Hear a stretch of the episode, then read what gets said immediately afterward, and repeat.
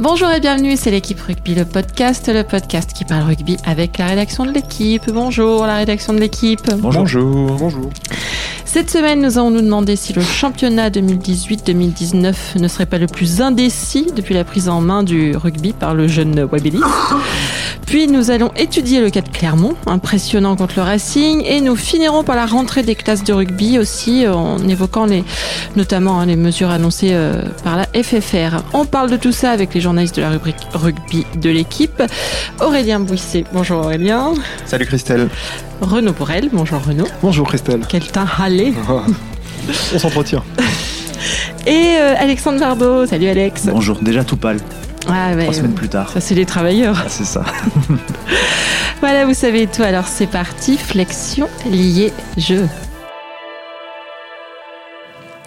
Alors ça a commencé la semaine dernière avec la victoire du Racing à Mayol et celle de Castres à Montpellier. Ça continue cette semaine avec Clermont qui est allé fesser le Racing à la U Arena. C'est la saison des non en regardant les résultats de top 14. Il semblerait que le temps où l'on se disait qu'on n'allait pas forcer son talent chez les gros est révolu. Mais euh, il y a aussi Pau qui s'était fait écrabouiller par Bordeaux la première journée, qu'il a abattu Toulon. Toulouse qui a marqué 6 points en deux matchs à l'extérieur. Le Stade français qui a pris 9 points. Castres qui a peiné chez lui contre le Loup cette semaine. Bref, n'était-ce Clermont qui, euh, lui, euh, a impressionné, mais ça, on en parlera plus tard.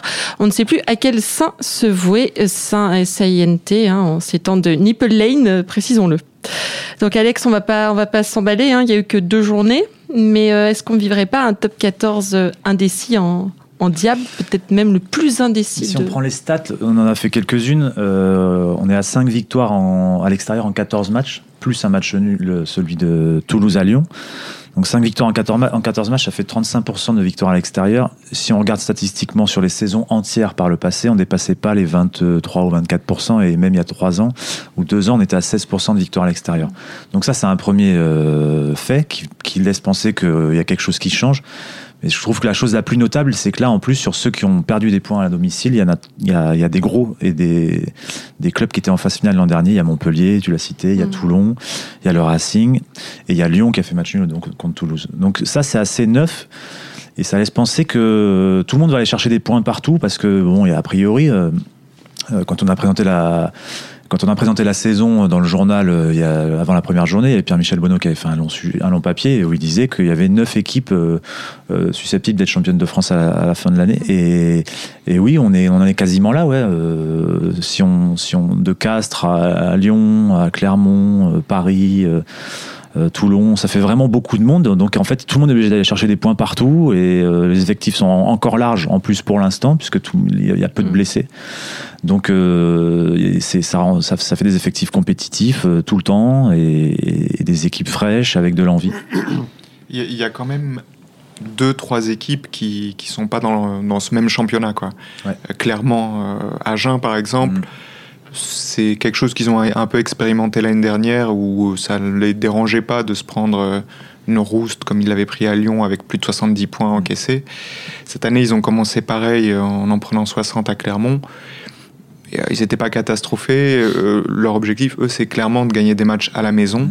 Peut-être un miracle euh, ciblé ou deux à l'extérieur, mais ils n'ont pas, pas les mêmes capacités que, que les 8-9 autres grosses équipes. Ça risque d'être pareil pour Grenoble et Perpignan. donc, Qui vont devoir choisir, clairement. Oui, il y a, y a 10, 11 équipes et 3-4 équipes qui, qui, seront, qui livreront vraiment un autre championnat. Quoi.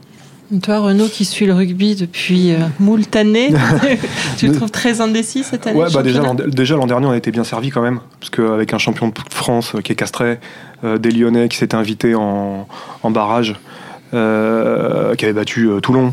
en barrage. Enfin, il y a eu des grosses cotes. Hein. Les, les, parieurs. Il y a deux ans, c'était La Rochelle. Voilà, il y a deux ans, c'était La Rochelle. Euh, la Rochelle qui se qualifie pas cette année euh, sur la dernière journée ou pas loin. Mm. Stade français qui est à la rue, enfin des choses comme ça. Donc euh, on, commence et c'est super pour le feuilleton. Et mais en fait, ce que je trouve marquant cette première journée, c'est que en fait, il y a des surprises, mais qui ont toute une explication quasiment. Clermont, qui est sorti très tôt l'an dernier du championnat, va être prêt avant tout le monde, ne va pas disputer la Coupe d'Europe. On peut logiquement s'attendre même si. Et puis on peut aussi logiquement s'attendre à ce qu'il n'y ait pas une poisse comme l'an dernier au niveau blessé. On peut logiquement s'attendre à ce qu'il marche sur tout le monde et à ce qu'il joue 100% de championnat, étant donné qu'ils auront, ils joueront sans doute pas en tout cas la phase de poule de Coupe d'Europe, euh, de la petite Coupe d'Europe entre guillemets. Donc on peut s'attendre à ce que ce soit un ogre vraiment euh, et ça sera le sujet plus tard, pardon. Je marche dessus. oui, voilà. Euh, Toulon a du mal en démarrant, mais ils ont encore tout révolutionné. Ils ont fait un, un recrutement qui est pas terrible. Enfin, ils ont perdu beaucoup de joueurs. Ils n'ont pas, ils ont pas remplacé ou par la même qualité ou par la même quantité. Donc, euh, ils changent complètement de management, euh, de staff technique. Ils et sont ils sont derniers. Mmh. Euh, donc ça, ça va être intéressant à suivre, voir comment ils vont gérer cette pression-là. Mais ça s'explique, ce mauvais début de Toulon qui est toujours annoncé comme un... Donc donc il y a, y a une forme de logique et il va falloir voir comment sur la suite du, du championnat tout ça se nivelle avec effectivement ce qu'on attend tous, les premières blessures, euh, l'impact de l'équipe de France, plus ou moins, puisqu'on est sur une année de Coupe du Monde, euh, et puis, euh, et puis l'arrivée de la Coupe d'Europe. Enfin, voilà. Mais en tout cas, on part sur des bases vraiment, vraiment, vraiment sympas. Notamment si on le compare à d'autres sports où on sait déjà qui va qui va être champion. Voilà, malheureusement. Non, mais c'est vrai, c'est un truc pour le top 14, c'est ça n'a pas de prix quoi. Je sais mm. que tous les présidents de club aimeraient faire une dynastie de 10 ans comme Toulouse a pu la faire, mais pour le championnat en lui-même, son intérêt, machin, ça n'a pas de prix. On touche quelque Et il a besoin de points forts. on touche au but poursuivi depuis des années par les dirigeants de la Ligue qui ont euh, euh, voulu euh, réguler le championnat, la masse salariale notamment, pour que le championnat, pour qu'il n'y ait pas une équipe ou deux équipes ou trois équipes qui dominent tout le temps. alors ça, ça, a été le cas, on parlait de Toulouse, à une époque c'était le Stade français après.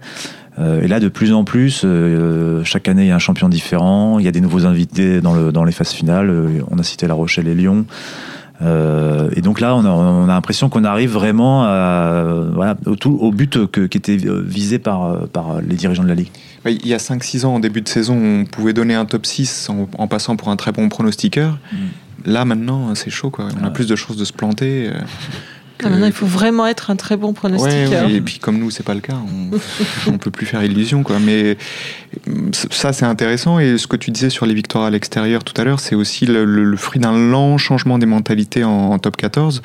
C'est souvent ce qu'on entendait de la part des joueurs qui venaient euh, bah, souvent d'Angleterre ou de l'hémisphère sud. Ils comprenaient pas pourquoi en France, euh, c'était impossible d'envisager de gagner à l'extérieur. Et peut-être depuis une dizaine d'années, avec des techniciens qui sont venus euh, de l'étranger, souvent il y a eu un lent changement des mentalités qui a fait que ça devenait un, objectif pour certains clubs de haut de tableau de gagner dehors, parce que c'est là aussi où tu testes ton mental, ta solidité, ta capacité à combattre chaque semaine. Euh, et ça, ça a contaminé finalement tous les échelons maintenant, jusqu'à il y a 10 clubs maintenant qui veulent gagner à l'extérieur. Mm. Et euh, Clermont, l'année dernière, ils ont gagné un match à l'extérieur. Mm. Certes, c'était à Brive, donc bon, ils étaient contents, mais clairement, ça suffisait pas. Ça, ça, ils se sont plantés à cause de ça. C'est pour ça que là, ils voulaient déjà gagner à l'extérieur. Et c'est tous les clubs maintenant veulent gagner à l'extérieur. Oui. Euh, euh, Alex, tu me disais ce matin, euh, quand, je te, quand je te disais les, gros vont gagner chez les gros, tu disais, mais en fait, il n'y a plus que des gros. Ah ben ouais, quasiment, ouais. Il y a neuf équipes qui une petite dizaine d'équipes. On enlève qui? On enlève Agen, on enlève Perpignan, on enlève Grenoble. Il n'y a, que des grosses équipes et il y a, allez, trois, je ne sais pas ce que ça d'accord avec moi, il y a trois clubs surdimensionnés. Il y a Clermont, en termes d'effectifs vraiment. Hmm. C'est-à-dire que Clermont, l'effectif de Clermont ou de Montpellier. Arrête de manger sur le prochain sujet. Pardon. C'est l'équipe de Montpellier. Montpellier, hmm. Montpellier. le Racing aussi. Hein. Ou le Racing, voilà. voilà. Trois clubs, c'est ce que je pensais. Et donc on pense plus à Clermont. Mais Montpellier et le Racing sont surdimensionnés par rapport à l'UBB, par rapport à Bordeaux, mm. même par rapport encore au Stade par français. L'UBB mm. et Bordeaux euh, Pardon, l'UBB, l'UBB et Pau. Pardon, ah. l'UBB et Pau. Merci de me reprendre, t'es le seul à suivre, j'ai remarqué. euh, et donc il y, y, a des gros qui peuvent venir comme Lyon, Pau, Bordeaux s'intercaler dans le top 6 sans problème. Castres, évidemment, mm. euh, qui, qui, qui, qui, a pas le plus gros budget, mais qui a la quatrième masse salariale, quand même. Euh, et après, il y a trois surdimensionnés qui, eux, n'ont pas le droit à l'erreur. Et maintenant, j'enlève un peu Toulon j'aurais mis à une époque, mais là j'enlève un peu Toulon. Et il y a Toulouse qui commence à avoir une petite dynamique, un effectif homogène, mm. mais qui ne fait pas partie de cette surdimensionnée. Donc il y a ces trois-là, donc on ne comprendrait pas qu'ils ne soient pas dans les BAM, dans les gros. Mm. Et derrière, il y a une vraie guerre de clubs homogènes qui vont aller batailler, sachant qu'on n'est pas à l'abri pour un de ces trois gros d'accidents type Clermont l'an dernier. qu'ils doivent à la malchance, et puis à des matchs ratés, parce que ça existe. Ce qui va être intéressant à observer, c'est si on se projette sur la fin de saison, c'est qu'il y aura forcément des gros ou des moyens gros qui seront dehors, qui seront pas qualifiés pour la Coupe d'Europe, pas qualifiés pour les phases finales, donc. Et, et ça, ça, ça, ça, ça ça peut créer des situations de crise, de tension, euh, de changement de staff. Euh, et, je pense qu'on va y avoir, on va y avoir un droit de plus en plus. Hein. On l'a bien vu l'an dernier à Toulon, par exemple, euh, où sorti en quart de finale. La Rochelle ça a été le cas à La Rochelle. une saison peut vite devenir une crise, quoi. alors que bon, bah, simplement aujourd'hui il y a une concurrence exacerbée et il va bien falloir qu'il y ait des gens qui acceptent que, que ça ne peut pas marcher tous les ans, euh, qu'il faut parfois du temps, qu'il faut. Euh, euh, voilà, que tout le monde ne peut pas gagner. C'est une belle phrase. une belle philosophie. Ah oui, j'aime beaucoup. bah écoute, puisque Renaud était très impatient hein, de parler de Clermont, on va passer au deuxième sujet. forte impression, donc Clermont, tout début de saison, Rentrée réussie au Michelin avec 10 euh, essais, hein, c'était inscrit contre Agen. Puis euh, hier, euh, ils n'ont laissé aucune chance au Racing, battu 40 à 17 à la You Arena, alors rebaptisé You Arverna par, par Aurélien dans, dans ton papier. c'est vrai qu'on les a sentis chez eux, les, les Auvergnats, intraitables devant, on peut dire, et pas maladroit derrière, hein, je pense, avec... c'est un bon résumé. notamment ce délicieux petit coup de pied de Lopez pour l'essai de Fofana. J'ai beaucoup aimé. Ils ont beaucoup utilisé le jeu au pied, même en fait le dernier essai de Damien Penaud, ça vient d'un jeu au pied de Aristo et Ava. Ah oui, au début. Ah, oui, Tac, sur le côté droit là. Mm. Et pour l'instant, ils sont. C'est rodé tout ça. le pelle peu bah, garde la parole, écoute Aurélien, toi qui les as, qui vécu leur. toi qui es bavard déjà. toi qui es euh, bavard, toi qui les as suivis toute, toute la saison dernière, qui n'était pas la saison la plus euh, riante. J'ai vu cet été en préparation aussi. En fait, ce qui est, ce qui est marquant, c'est que depuis qu'ils ont acté qu'ils avaient complètement loupé leur saison dernière, euh, ils sont mis comme objectif d'être performants dès la première journée. Parce qu'ils savent que euh, en novembre, en février, euh, ils auront des internationaux pris par la tournée, par, euh, par le tournoi, donc moins de joueurs disponibles. ils seront peut-être un peu usés et ce sera moins facile de gagner des matchs à ce moment-là. Donc ça, c'est purement pragmatique. Ensuite, ils veulent tout de suite récupérer leur standing parce qu'ils sont vraiment blessés par, par leur saison. C'était, ouais, c'est une sorte de honte quand même. Saison dernière. Ils, ont, ils perdent un quart de finale à domicile. Ils ne sont pas qualifiés pour les, pour les phases finales de top 14 en champion sortant. Ah, ils se sont fait battre à domicile euh, Alors, plein de fois. Ils, ils sont perdus beaucoup de fois à domicile, Montpellier, Castres, le Racing en Coupe d'Europe. Ils ont pris souvent 50 points. Oui. À, la Rochelle, euh, à, Toulon. Bon, il y a à peu hein. près toutes les catastrophes possibles qui, qui leur aient été. Pas les euh, parce que c'est trop moche. Non, mais, ouais, non. tu es odieux. Et donc, euh, tu vois, ils, veulent, euh, tu sens qu'ils étaient blessés dans leur amour propre et qu'ils veulent regagner l'estime, déjà leur self, leur propre euh, l'estime d'eux-mêmes, leur self-esteem, comme dit euh, Confucius. Ah non, moi je suis plus offspring que. D'accord. D'accord. Confucius. Mais. et, Confucius. Là, on, on est sur un terrain glissant. et donc, vis-à-vis -vis des supporters aussi, et vis-à-vis des adversaires, parce qu'ils ont vu que tout le monde venait prendre euh, un malin plaisir à les battre chez eux, et mm. ça, ça, ça, les a froissés. Et donc, euh, voilà, maintenant, ils veulent tout gagner, écraser tout le monde, tant que ça dure. Et puis, ils savent que peut-être à un moment, euh, quand ils auront moins de joueurs, ça, ils auront un moment dur, mais ils veulent prendre de l'avance et, et, se replacer sur la carte du, du rugby français. Renaud, tu étais très impatient d'en parler parce que tu es très impressionné. oh bah non, mais c'est impressionnant comme, euh, comme démarrage parce que de toute façon, euh, euh, mettre 60 points à, une, un adversaire, même si c'est en ouverture de la saison, même si c'est un club qui va se battre pour le maintien, probablement, ça en dit long sur la mentalité d'une équipe. C'est-à-dire qu'elle considère qu'à 35-40 points, elle n'a pas fait le travail, qu'il faut finir. Donc ça place, ça place son équipe. Ensuite, ils sont prêts avant le Racing et c'est normal. Mais il faut quand même y aller, y gagner au Racing. Et mettre 40 points. Et mettre 40 points. Euh, donc faut y aller euh, en plus euh, dans une salle qui est c'est pas facile de jouer à l'arena pour ceux qui n'ont pas l'habitude parce qu'il y fait peut-être un peu plus chaud même s'ils ont ah non la clim était très forte la clim était très forte c'est l'année dernière qu'ils avaient réglé leur truc de souffler mais en tout cas bon c'est un sur du synthétique. voilà donc je crois que c'est 20% de vitesse en plus sur les actions donc ça on peut pas le préparer à l'entraînement. On fait un, un captain runs éventuellement la veille mais on peut pas. Donc c'est beaucoup de facteurs à appréhender. Donc c'est un avantage pour le Racing de jouer sur son terrain. Et là bam clairement ils arrivent arrivent, ils leur mettent, ils leur mettent 40 points, ils traversent le terrain, ils sont dominants sur, les, sur des aspects très importants. donc, donc euh, oui, oui, oui, c'est impressionnant. Et après, s'il faut relativiser, en tout cas cette dernière performance, euh, le Racing a fait un nombre de fautes qui referont sans doute pas, je vois, c'est 17 pénalités, 15, 17 pénalités. Ouais, 17. Euh, c'est un peu une constante de ce début de saison d'ailleurs. Les, sous pression, mais... Aussi sous pression, mais c'est quand même énorme. Comme, comme, comme, donc voilà. Mais, mais effectivement, ils sont impressionnants. Et donc l'avis d'Aurélien a été éclairant. Ils ont décidé voilà, de, montrer, de montrer les muscles. Et ils vont avoir le loisir de le faire en plus, puisque, je me répète, ils n'auront pas cette Coupe d'Europe, euh, qu'il faut qu'ils engrangent, parce que justement, euh, l'équipe de France va passer par là. Je euh, je leur souhaite pas, mais sans doute quelques blessures quand même dans la saison, comme tous les clubs Ils, ils ont 10 internationaux sur la liste élite, donc ça veut dire 10 bleus. Ensuite, ils ont Leidlo, ils ont Yato, donc, et puis sans doute que non, internationaux géorgiens, ouais, il y a Kolelishvili. Raka, qui est hors liste élite 15 de France, mais qui va sans doute être rappelé. Donc ils savent que euh, il y aura. Là, ils sont peinards. Ils ont vraiment les mains libres jusqu'à fin octobre. Mm. Et ils ont euh, tout à. En plus, ils ont deux semaines de repos en octobre. Où, il y a la Coupe d'Europe. Euh. Ça, ça, ils vont, vont ah. pas le jouer du tout. Ah bah si, ils ont l'effectif pour le jouer, mais ce qui se passe, c'est qu'ils vont faire des matchs beaucoup moins exigeants que ceux de, de la grosse Coupe ah d'Europe. Donc des voyages pour battre le, ils ont le club roumain, je crois, dans leur poule. Ils vont aller jouer en Sibérie. Ils peuvent envoyer les espoirs en Roumanie et il n'y a pas de souci, ils risquent de mm. gagner quand même. Donc euh, c'est là ils vont ils vont y pomper beaucoup moins d'énergie. Euh, euh, de, force mentale. Mm. Donc ça, ça va être précieux pour eux et ça leur permet de maintenant y aller à fond sans arrière-pensée, mm. sans se dire ah merde, on risque d'avoir un coup de mou. C'est pas le problème, ça, ils, ils, auront de quoi récupérer.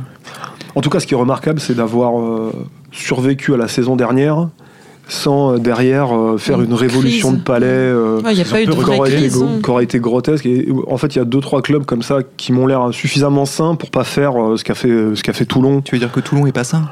Ouais, Toulon, mais d'autres d'autres d'autres auraient pu le faire. bon, il y a un terrain à Toulon, il y a un terreau, mais je, je, pense que je pense qu'à Lyon, Pierre Minoni est à l'abri de ce genre de choses et pourtant il vient de rater un peu son à Lyon, on vient de rater un peu son début de saison.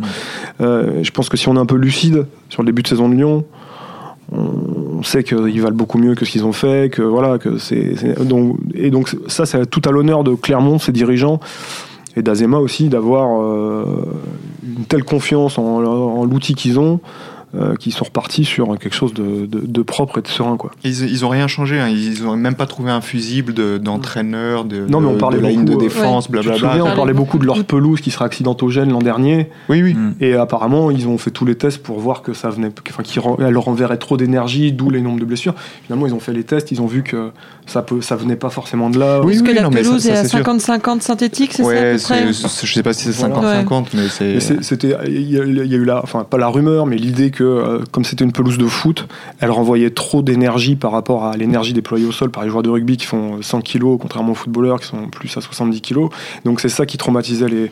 Et tous les tests ont été faits. Et en fait, non, il n'y a pas de raison parce que euh, les synthétiques c'est pire. Il n'y a pas vraisemblablement pas beaucoup plus de blessures sur les synthétiques comme ce qu'a connu Clermont. Euh, que voilà. Et donc, mais donc ils auraient pu avoir cette tentation. Ils avaient fait un, un, chantier à plusieurs millions d'euros. Mm. Ils auraient pu tout virer et dire oh là là, mais on est en train de. Hein? Et ben non, mm. ils ont fait les études et tout. Ça, je trouve, c'est remarquable dans la mm. structuration du, club. Par contre, ils ne sont pas voilés la face non plus. C'est-à-dire que sur, euh, ils reconnaissent aujourd'hui qu'au niveau de l'état d'esprit, la, la saison dernière. Euh, euh, peut-être qu'ils avaient cru que tout serait facile, qu'il y a eu aussi moins de, de liens dans, dans les, la vie du, du, groupe. Ce qui fait que dès le mois, depuis le mois de juillet, euh, le staff travaille autant sur le, rugby que sur l'humain. Et euh, en plus, bon, ils en parlent sans trop de soucis, et c'est ça qui est intéressant, ils sont ouverts là-dessus. Euh, ils, font en sorte que dans un effectif où il y a 10, 11, peut-être 12 nationalités différentes, euh, qui vient d'Amérique, du Pacifique, de, tous les coins d'Europe, eh ben ça, ça, puisse vivre ensemble à nouveau. Et l'exemple qu'il donnait, c'est qu'en juillet, ouais, en juillet, quand ils étaient en stage à l'INSEP, bah, chaque joueur d'origine étrangère venait devant le groupe raconter ce qu'était son enfance, sa vie, comment il avait découvert le rugby. Euh, et ils découvraient tous que bon, un PC Yato qui, grandit euh, au Fidji n'a euh, pas, pas découvert le, sport de haut niveau de la même manière qu'un Camille Lopez dans le Pays Basque. Et ça, ils, trouvent maintenant que c'est enrichissant et que ça avait manqué, ça avait un peu disparu la, saison dernière. Alex, ah, tes, camarades ne veulent pas te laisser parler. Non, ce, qui ce qui est frappant, je trouve, hier, c'est qu'on voit une équipe habitée, avec un désir fort. Aurélien parle ce matin de, de Vahamaina qui a une réaction à un mm. moment de, de, joie et de même de de rage, de rage qui, qui, sort après avoir gratté un ballon. Alors que c'est pas le plus exubérant du voilà. monde. Donc ça, ça dénote euh, quelque chose, quoi. Ça veut dire qu'ils avaient visé ce match-là et ça veut dire qu'ils sont dans un état d'esprit conquérant. Puis après, c'est ce qui est, c'est quand même remarquablement préparé ce qu'ils ont fait hier. Euh, ils visent, ils ont visé la mêlée, ils ont visé le jeu au mm. sol, ils ont compris sur le terrain qu'il y avait un problème dans le deuxième rideau, ils ont visé le deuxième rideau. C'était pas le match le plus spectaculaire de l'année, c'était pas une orgie de jeu, mais mm. par contre tout était limpide, précis et, parfaitement exécuté, propre. Et, effectivement, là-dedans, il y, y, a des joueurs qui, dont la rentrée fait énormément de bien. Camille Lopez est très bon depuis deux matchs. Hier, Wesley Fofana fait un match euh, correct. Euh, euh, ils peuvent tenter des trucs en mettant Ituria en troisième lignelle et. et euh, Noël. Noël en faisant rentrer le jeune Fischer, bah, tout ça se passe assez naturellement. On sent qu'il y a beaucoup de vitesse déjà, de, que physiquement ils sont prêts. Après, est-ce qu'ils vont réussir à maintenir ça toute l'année mm. Ça, c'est la question. Évidemment, tout le monde peut se la poser, mais quelque part. Eux-mêmes, ils se font pas d'illusions là-dessus. Hein. Ils se disent à un moment, on aura un coup de vie, un coup de, un coup de moins bien. de toute façon, il vaut mieux créer cette dynamique-là. Ils avaient besoin d'une rupture. S'ils avaient redémarré la saison. Euh, un peu comme ci comme ça dans la lignée de la saison dernière, euh, ils n'auraient pas réussi à remettre ce coup de fouet dont, on a, dont avait besoin l'équipe. Là, tout de suite, ils créent une dynamique. Euh, ils créent une rupture avec le passé. Et puis, effectivement, maintenant, il reste 10 mois. C'est long, 10 mois.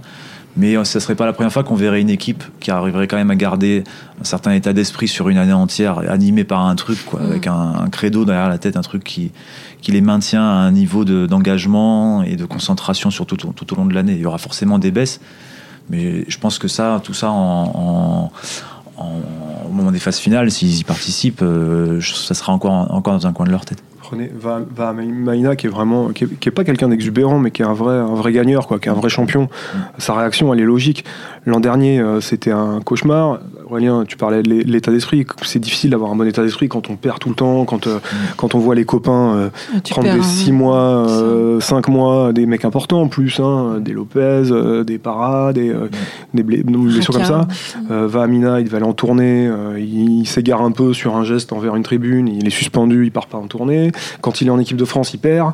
Euh, il rentrait en club, euh, les copains se blessaient, lui se blessait. Il a beaucoup perdu. Imaginez, là, il vient gagner au Racing, il rejoue au rugby, tout va bien. Il a fait une super intersaison. Il doit se sentir, il doit, il doit sentir qu'il vole sur le terrain en fait. Et donc sa, sa, joie, elle dit, voilà, il retrouve des émotions qu'il a connues, euh, qui sont positives après près de 18 mois vraiment négatifs. Mais même chose sur l'essai de, de, j'allais dire de Alain Penaud, c'est dire mon âge, Damien Penaud. Et tes origines aussi. Voilà. voilà. dit plus long sur tes origines que sur ton âge. Mais euh, il y a 33-10 au moment de l'essai de Damien Penaud. Et on a revoyé l'image ce matin, au moment où Damien Penaud marque. Donc le match est bouclé en fait depuis longtemps. Et il y a 7 ou 8 joueurs qui sautent dans les bras avec des vrais visages, euh, des vraies expressions de joie. Euh, encore une fois, presque de rage même du côté. Et mais ils, veulent, ils, veulent, faire mal. Ouais.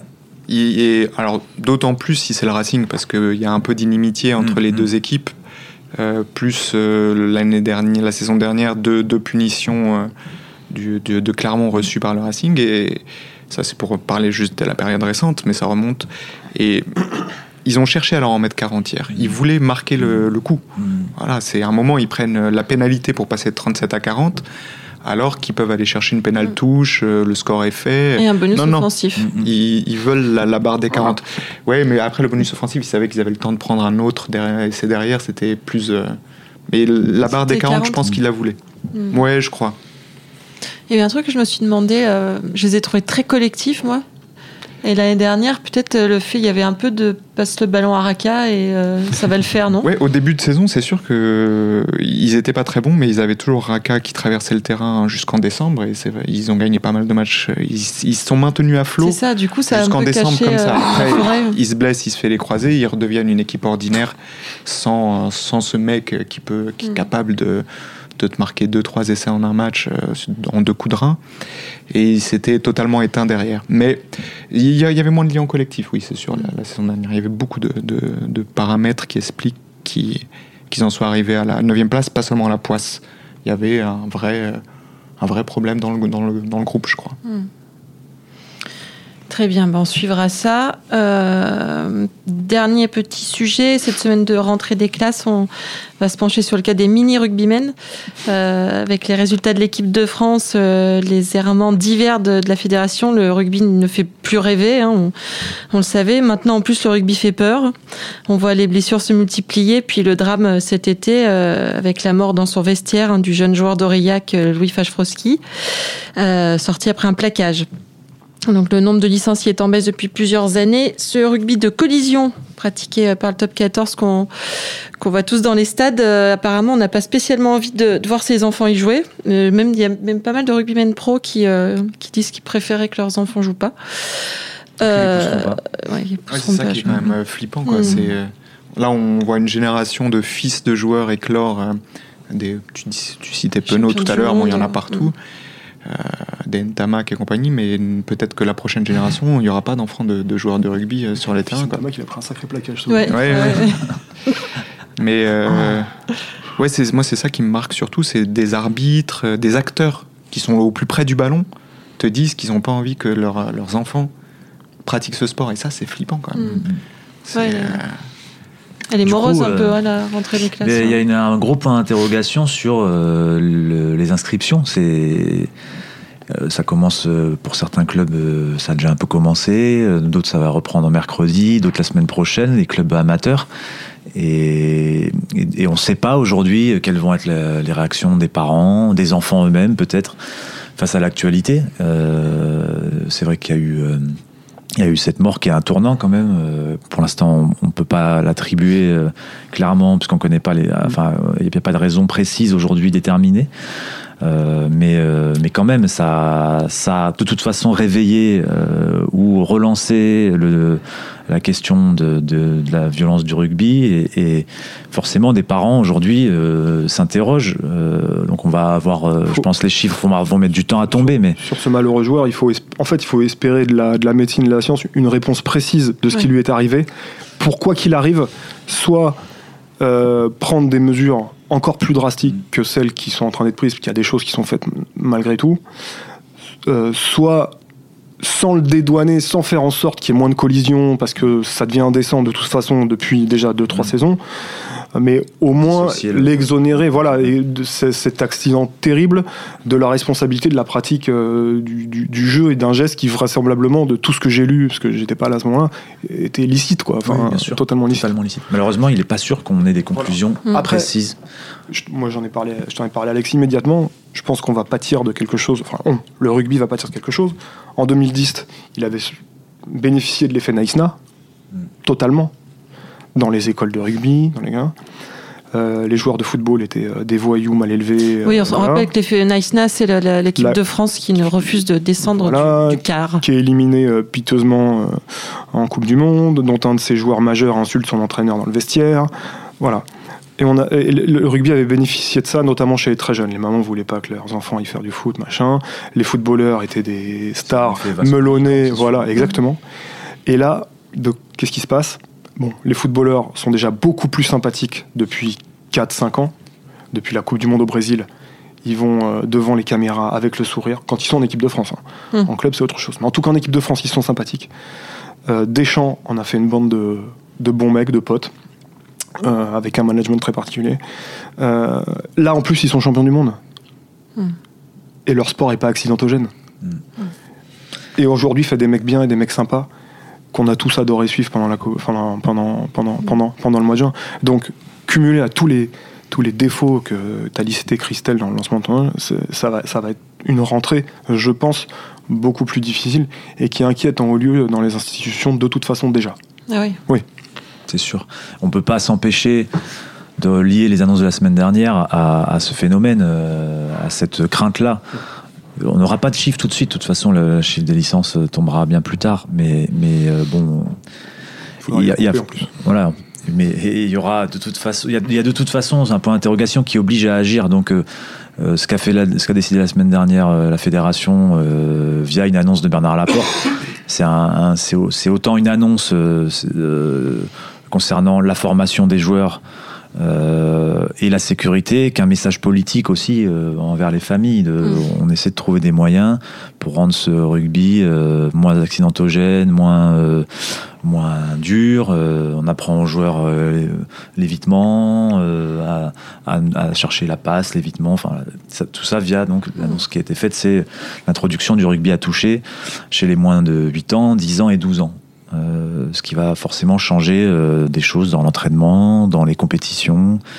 Euh, que ce soit à tous les niveaux, au niveau de la mm. sécurité évidemment, parce que et dans le comportement, tout, enfin mm. le, but c'est que dans le comportement plus tard, cette éducation-là se retrouve et soit appliquée mm, chez les grands. Parce que là, une fois que tu es touché, tu as deux secondes, ce qu'il disait, pour, pour, trouver une solution, pour trouver, une formule qui a déjà été testée euh, dans, en Ile-de-France notamment ces dernières, ces dernières années.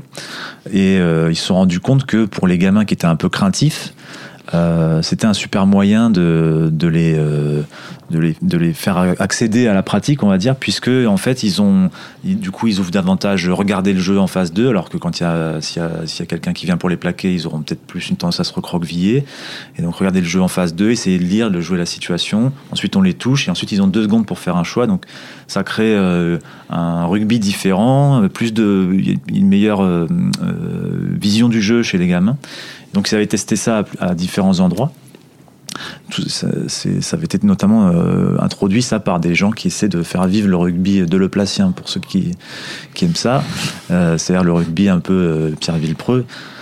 Euh, Aujourd'hui, c'est marrant de constater que finalement, quand on connaît, quand on connaît les relations Villepreux-Laporte euh, et l'antagonisme même culturel, on va dire en termes de jeu, c'est marrant de voir qu'aujourd'hui, bah, c'est la présidence Laporte qui qui va vers ce type de jeu, mais ça, ça montre une certaine ouverture.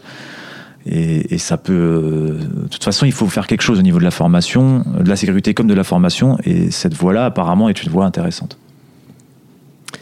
Eh bien, très bien. C'est un message d'espoir il en faut, parce que de toute façon, le rugby, on le dit, euh, on, est souvent, euh, euh, depuis plusieurs mois, malheureusement, dans une actualité pessimiste et, noire et qui est pas très encourageante, mais ça, le rugby, ça reste quand même un, super sport.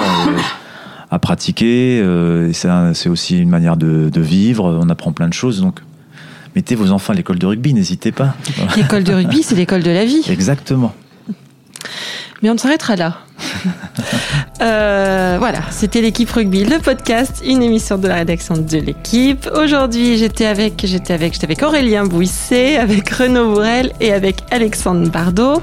Retrouvez-nous tous les lundis sur l'équipe.fr, Apple Podcast et SoundCloud. N'hésitez pas à réagir, laissez-nous des commentaires et mettez-nous des étoiles. À la semaine prochaine.